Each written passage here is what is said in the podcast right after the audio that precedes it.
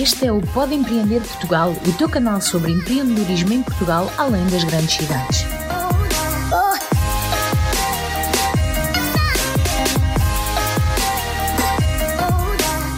Você que sempre quis saber como os investidores pensam, o que eles fazem, como escolhem os projetos que vão investir, este é o programa que você precisa escutar. Começa agora o Papos de Anjo.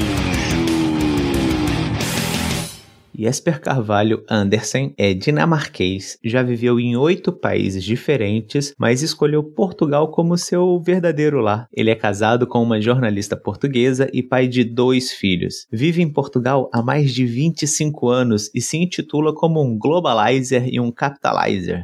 Profissional da área de gestão e investimentos, possui uma vasta experiência global em fusões e aquisições, ou M&A, na sigla em inglês. Ele se especializou em trabalhar sobre o desenvolvimento de cultura nas empresas. Costuma fazer investimentos de impacto nas áreas que ele considera suas verdadeiras paixões, como arte urbana, blockchain, fintech, saúde, energias renováveis, entre outras. Atualmente, ele está no board de diferentes empresas, instituições, fundos e até mesmo em organizações de caridade. Na conversa de hoje, nós vamos falar sobre a importância da cultura nas empresas, sobre qual é o momento ideal de ir atrás de um investidor ou um fundo de investimento de capital de risco e até mesmo sobre como ele conseguiu quebrar um oligopólio usando as novas tecnologias. Então, se você ficou interessado em saber sobre esses assuntos, escuta agora a conversa. Jesper, muito obrigado por aceitar o convite de conversar um pouco comigo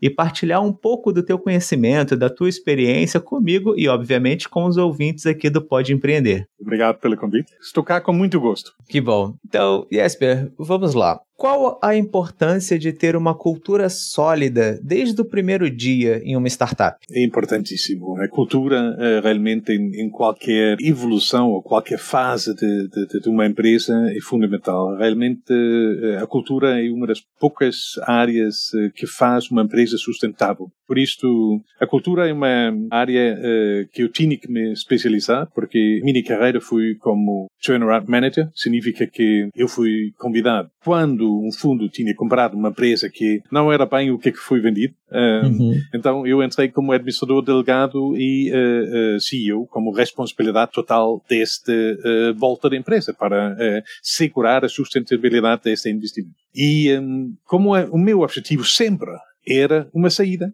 uh, do meu investimento, que normalmente era marginal, mas sempre estava lá. A única forma que eu conseguia segurar, em vez de fazer a empresa dependente de mim, era criar uma cultura sustentável. E este desenvolvimento de cultura, uh, numa empresa a correr, de uma empresa a funcionar, é razoavelmente difícil mudar. Uh, como nós sabemos, não é? Como, sim, sim. como pessoas, mudar os nossos hábitos uh, não é fácil. E um, enquanto um startup tem uma oportunidade única de criar sem qualquer vício, sem desentendimento, e então já passear a evolução de uma empresa num fundamento que, que é a longo prazo e, sustentável e ajuda imenso para, para a eficácia do funcionamento de uma empresa.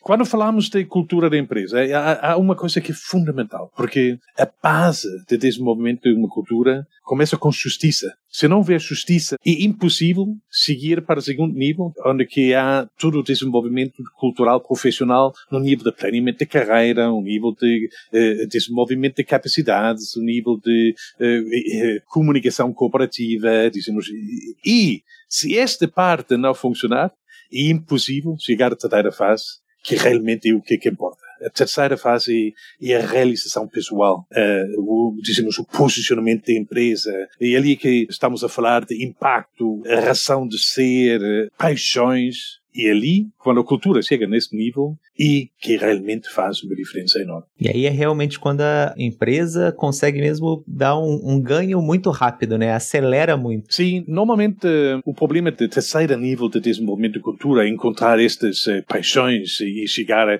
a ter impactos uh, claros e, e uma razão basicamente é um, um sentido de alinhamento, de entendimento. Uhum. Dizemos, há uma, um acordo, pode ser informal, mas as pessoas entendem que por isto que estamos a fazer isto. E um bom exemplo é que o último turnaround que eu fiz uh, foi um nível cultural uh, claríssimo, porque quando eu entrei numa empresa de área farmacêutica, havia uma cultura muito comercial. A empresa funcionou bem, a empresa ganhou bem, mas tinha um turnaround de pessoas, dizemos, uma entrada e saída de pessoas muito alta, porque havia esta pressão comercial. E eu consegui, durante dois anos, de virar esta área comercial, onde as pessoas ganhavam bem, ganhavam comissões, não sei o quê, mas não chega.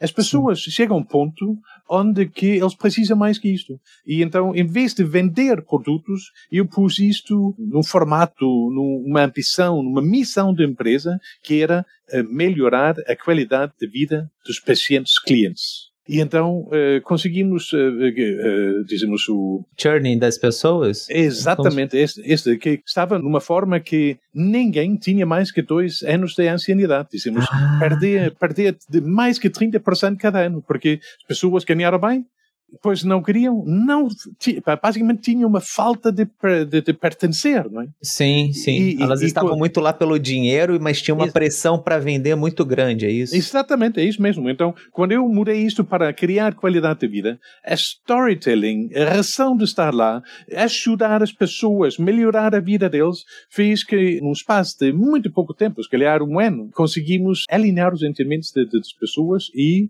eles ficaram lá porque eles satisfação de ajudar e não sou vender. Entendi. E que isso mostra claramente que as pessoas não estão em determinadas empresas apenas por dinheiro. Exatamente, é? exatamente. E isso tem muito a ver com startup também, não é? Dizemos, porque Sim. há muitas pessoas qualificadas que entram no risco de um startup porque eles sentem-se eh, que fazem uma diferença ali, que na realidade para, para o humano é muito importante. E é onde a startup tem que apostar, né? Porque geralmente as startups não têm dinheiro para pagar grandes salários, principalmente em tecnologia, né? E startup é, empresa de base tecnológica, é, então ela tem que saber vender o sonho dela. E vender o sonho tem muito a ver com a cultura, não é? É isso mesmo. Uh, uma startup muitas vezes consegue atrair pessoas. Uh, estou a pensar numa, numa situação muito recente. Há dois meses conseguimos, uh, num startup uh, na área veterinária, conseguimos tirar uma pessoa, um CFO de, uma empresa de seguros, uma companhia de, seguros, conseguimos tirar um CFO lá para entrar nas nossas startups, porque percebeu conosco já não era só um número, já epa, tinha outras atividades, poderia aprender novas coisas e fazer uma diferença, mesmo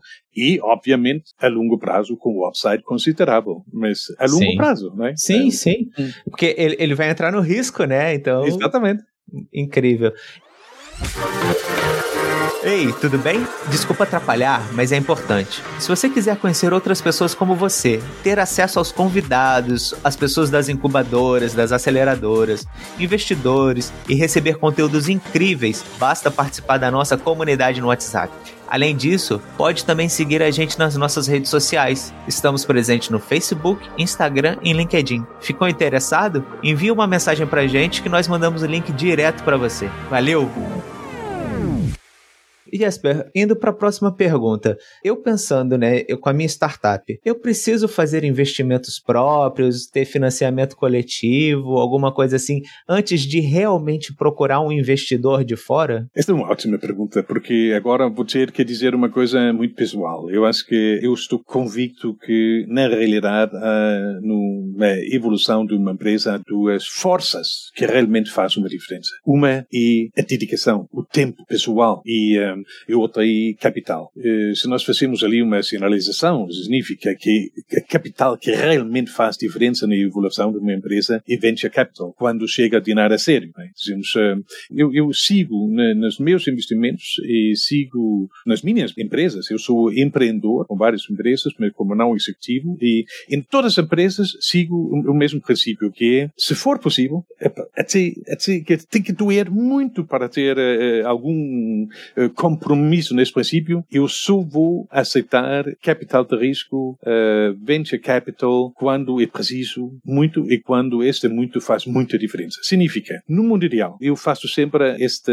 a distinção de, de, das empresas em seis fases. Primeira fase é conceito até o cash flow. Segunda fase, uh, experimentação. Quando tu estás a experimentar um pouco, esta funciona, esta não funciona, a venda digital, com, assim, com o serviço, o SaaS, estás a experimentar, a ver, e depois, num momento certo, vai ser óbvio o que é que realmente está a funcionar aqui, onde que o mercado adapta isto mais rápido. E tu entras numa estruturação da empresa. Uhum. E quando tu estruturas esta parte da empresa que realmente funcionou, não podes esquecer de entrar da parte automatização desta estrutura. Porque quando tu tens feito a automatização e esta está provado que funciona como, como marketing automático, por exemplo, ali tu entras nas duas últimas fases, uma que é sprint, uhum. e no sprint, que é quando o venture capital entra no sprint, tu estás como empreendedor com toda a participação de, social de, de, e consegues vender muito pouco porque o teu negócio já está provado, o risco é mínimo, a única coisa que falta aí é ganhar a visibilidade,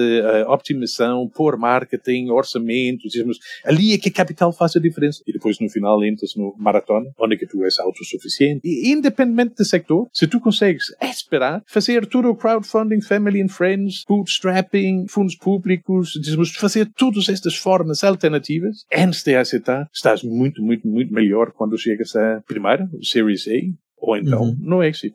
Incrível. E digamos que eu já esteja ali naquela parte, né, que você falou do sprint, estou começando a, a, querer pensar em colocar algum venture capital alguma coisa assim. Qual você acha que são as métricas, né, os KPIs uh, que geralmente os investidores analisam antes de investir ali na, nas startups? Os KPIs são basicamente uma medida reflexiva de business driver, o condutor de valor, é, é muito diferente de um sector para outro. Uh, basicamente, é possível ter KPIs uh, eh, generalizados, mas uhum. cada sector e cada empresa é diferente. Eu vou dar um exemplo. Entrar numa empresa de moda, há um KPI que é fundamental, que pode ser aplicado a outras empresas de produção de produtos também, mas não tem o mesmo impacto por causa da velocidade de mudança da moda, dizemos, é inerente no sector. Não é? Então, há, há, um KPI que é fundamental, que eu pessoalmente só uso neste este tipo de empresas, que chama-se sell-through. Basicamente, que, que um produto, numa cor, num tamanho, e qual é a velocidade de venda do estoque. Ah, ok.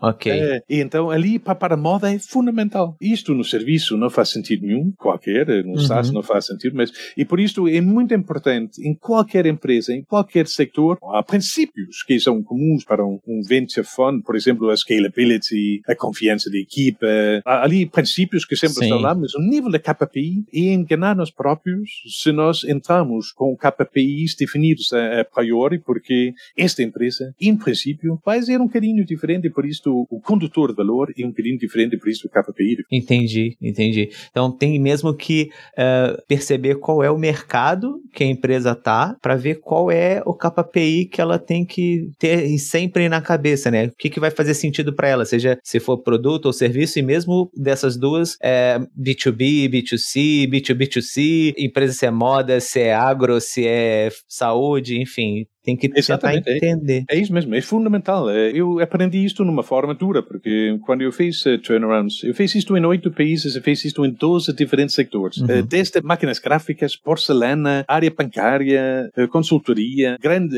pianos uhum. e, e, private jets. Então, e cada vez que eu entrei, havia uma pressão, uma pressão, uma razão para chamar-me para entrar. Eu sempre dediquei-me, nos primeiros 100 dias, tinha um ponto no plano de 100 dias que era fundamental para o meu sucesso, que era a definição de condutor valor desta empresa. E as pessoas que estavam à volta de mim, os acionistas, a gestão, eh, não perceberam porque demorou tanto tempo antes de fazer alguma coisa. Mas era exatamente por isso, porque se eu entendo profundamente o que, é que realmente está a criar valor nesta empresa aqui, eu também consigo fazer uma diferença rápida. Percebi, incrível.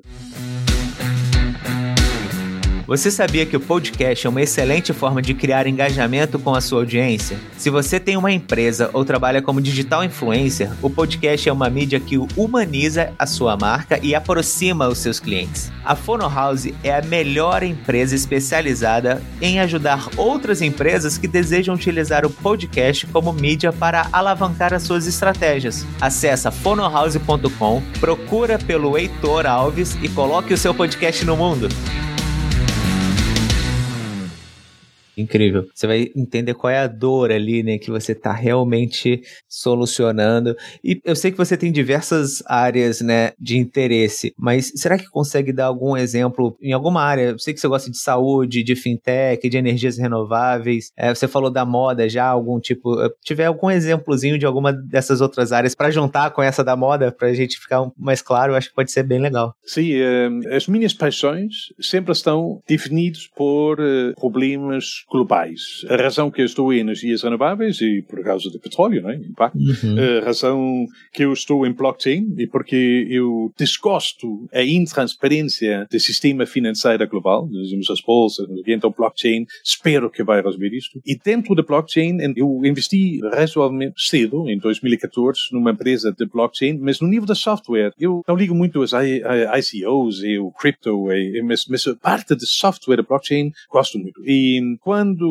eu lancei em 2018 a primeira bolsa regulada para investimentos eh, em vinhos, de investimentos mesmo, uhum. eu gastei muito tempo a refletir com a minha equipa se nós deveríamos ser uma bolsa de cripto, se nós deveríamos ser uma bolsa regulada eh, em FIA geral, se nós uhum. deveríamos entrar em vinhos de garrafa ou em vinhos em pó. E nós percebemos que hum, o investimento em vinho por ano tem, em geral, um valor de 4 bilhões de dólares por ano. E tem um rendimento em cima de 20% por ano. Este, quando nós começamos a perceber onde que estava este investimento, foi claríssimo que 90% deste investimento hoje em dia foi feito por muitas poucas entidades, a volta de 50 entidades globais. Nossa. Durante os últimos 50 anos, tinha, um, na realidade, uma oligopolia. E estava em garrafas. Basicamente, eles compraram as garrafas caras das quintas reconhecidas como vinho de investimento, puseram as garrafas no, numa cave, no Mar 100, e depois, 20 eh, anos depois, venderam. E ganharam brutalmente com isso. Ninguém, o consumidor não ganha com isso porque não consegue provar. O produtor não ganha com isso porque epa, o produto não está à venda, não está utilizado, não está qualquer. Epa, não há. Ninguém, o único que ganha com isso foi o oligopolia de investidor. Então nós decidimos, epa, neste sector, o que é, que é fundamental? Podemos fazer muita coisa. Podemos fazer no cripto, podemos fazer em polo, mas, e podemos fazer para vinho em geral. Decidimos, uhum. não, vamos destruir a oligopolia. Vamos entrar e vamos lançar 30 mil investidores numa área onde hoje só está a 50. Vamos comprar diretamente do produtor para assegurar que o produtor ganha com isto. E isto significa que com 35, 35 mil investidores pessoais, pequenos, não sei o quê, uhum. os preços obviamente subiram. Né? Então, que, todos ganharam com isto. O único que perdeu foi um, uma perda de controle da oligopolia. Mas todo o resto, o ecossistema ganhou. Este é um exemplo de, este é um exemplo de, de, de, de condutor de valor e, e, basicamente, e o investidor que entra numa área que está fechada, que já não é acessível. Não era, agora é. Muito bom, muito bom, Yesser. Muito obrigado por participar aqui. Foi, poxa, muito legal. Tenho certeza que todo mundo vai gostar. E se você quiser deixar um pouco os seus contatos para as pessoas é, entrarem em contato com você, saber mais e, enfim, deixa aqui as portas abertas para você falar o que você quiser sobre as suas empresas, sobre as suas coisas.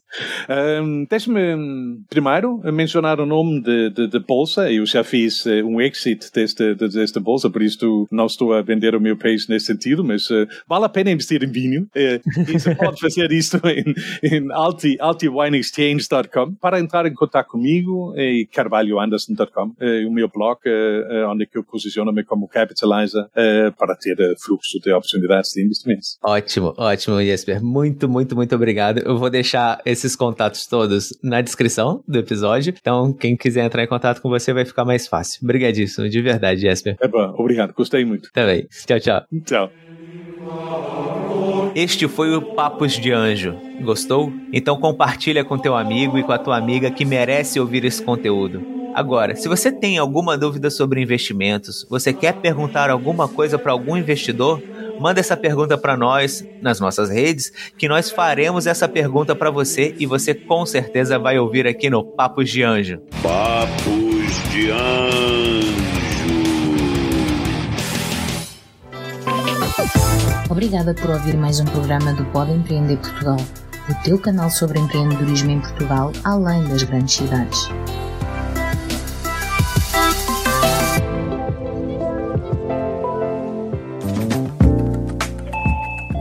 Você ouviu uma edição fonohouse.com.